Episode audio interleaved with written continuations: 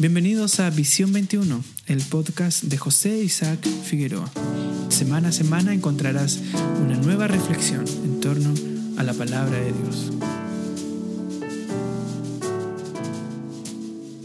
Hoy quisiera hablar sobre dos elementos, dos ingredientes que para mí son muy importantes en la vida de un discípulo de Cristo. Dos elementos que no solamente nos van a ayudar para nuestra continuidad, sino además para nuestro crecimiento espiritual.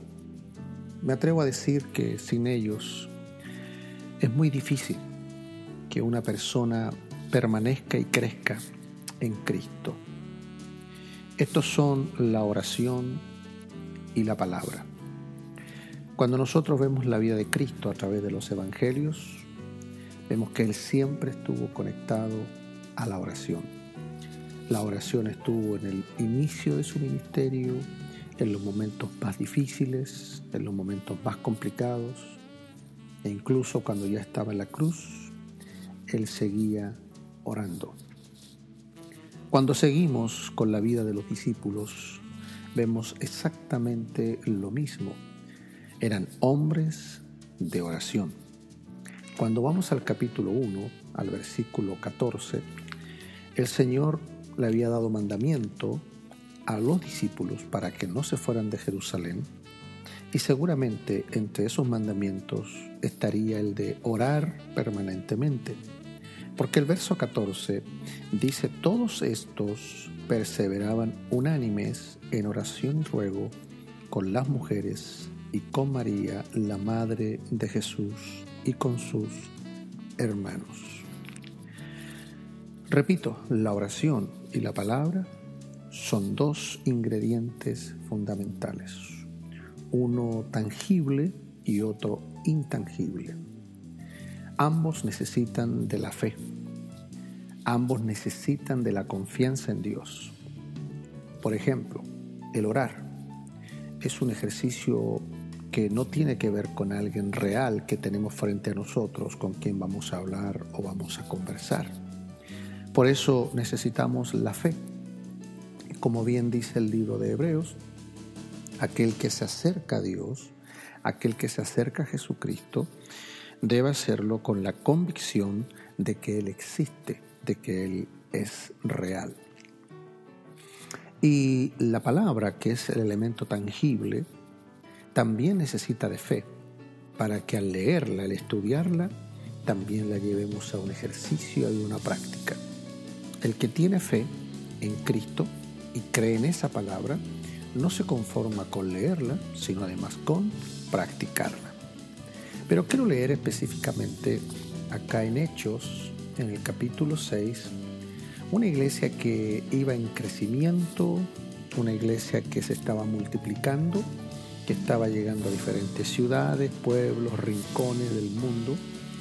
Y sucede algo muy interesante porque en el verso 4, Pedro y los discípulos se ponen en pie y dicen, y nosotros, hablando de los apóstoles originales, persistiremos en la oración y en el ministerio de la palabra. Yo creo que como hijos de Dios, como discípulos que vivimos por fe y creemos en Cristo, necesitamos hacer de nosotros estos dos elementos permanentes. Jesucristo en una ocasión le reclamó a sus discípulos, ya estaba en Getsemaní, camino a la cruz, pronto a ser crucificado. Los discípulos más cercanos, más íntimos, Pedro, Juan, Jacobo, se duermen mientras Jesús oraba. Y él tiene una palabra de reproche. Y les dice, preguntándoles, ¿no habéis podido velar conmigo una hora? La oración y la palabra van a ser siempre dos elementos fundamentales, importantes, me animo a decir indispensables que son los que nos van a dar la consistencia para seguir creyendo en Dios.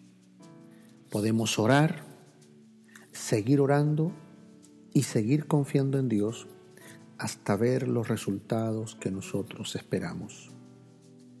Leemos la palabra con la confianza que lo que estamos leyendo y lo que estamos estudiando fue inspirado por Dios, fue insuflado por el Espíritu Santo para que los autores de estos libros nos dejaran ese hermoso legado en cada uno de nosotros. Por eso cuando leemos la palabra somos edificados, incluso transformados, porque la palabra tiene ese poder, pero ¿para quiénes? para aquellos que lo hacen con fe, con convicción, con seguridad, sabiendo que es Dios el que nos está hablando a través de una parábola, a través de una enseñanza, a través de una carta de Pablo, a través de un principio, de una verdad, e incluso a través de un ejemplo, a través de los personajes bíblicos en el Antiguo Testamento, y así vamos a encontrar muchos, muchos elementos donde la palabra nos va a bendecir y también nos va a fortalecer.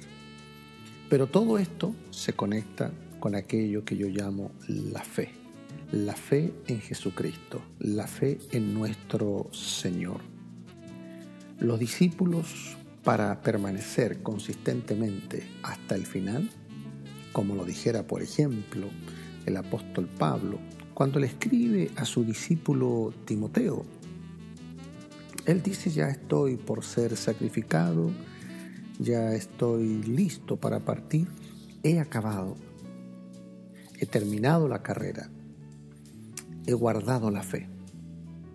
Un hombre que se mantuvo firme y sólido en lo que había creído desde el principio. ¿Tuvo problemas? Por supuesto. Dificultades, muchas. Enemigos, ni se cuenta. Y usted comienza a ver todo, todo lo que vivió el apóstol y fueron pruebas, luchas, adversidades. Pero ahí estuvieron siempre presentes esos dos elementos. Repito, la oración y la palabra. Pero para que estos tengan consistencia, para que estos sean fuertes y sustantivos en nuestra vida, necesitamos hacerlo con fe. La oración y la palabra fue lo que sostuvo a Jesucristo en la tentación, frente a los religiosos, frente a las multitudes, incluso en la cruz, frente al dolor. Eso fue también lo que sostuvo a los apóstoles en la persecución, en la prisión, en la adversidad. Y eso es lo que ha sostenido en los tiempos que ha vivido y ha existido la iglesia. Y han habido hombres de Dios que han hecho de la oración y han hecho de la palabra dos herramientas, dos rieles que han sido sus aliados de todos los días de cada momento, de cada instante.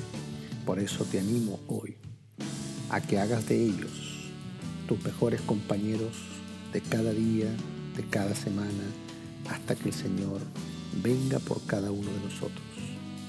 Deseo que esta reflexión bendiga tu vida y le doy gracias al Señor por conectarnos a través de este medio y no te olvides de compartirlo con aquellos que aprecias con aquellos que aman y si para ti fue de bendición, también podría serlo para otros. Así que Dios mediante será hasta la próxima semana. Nos vemos.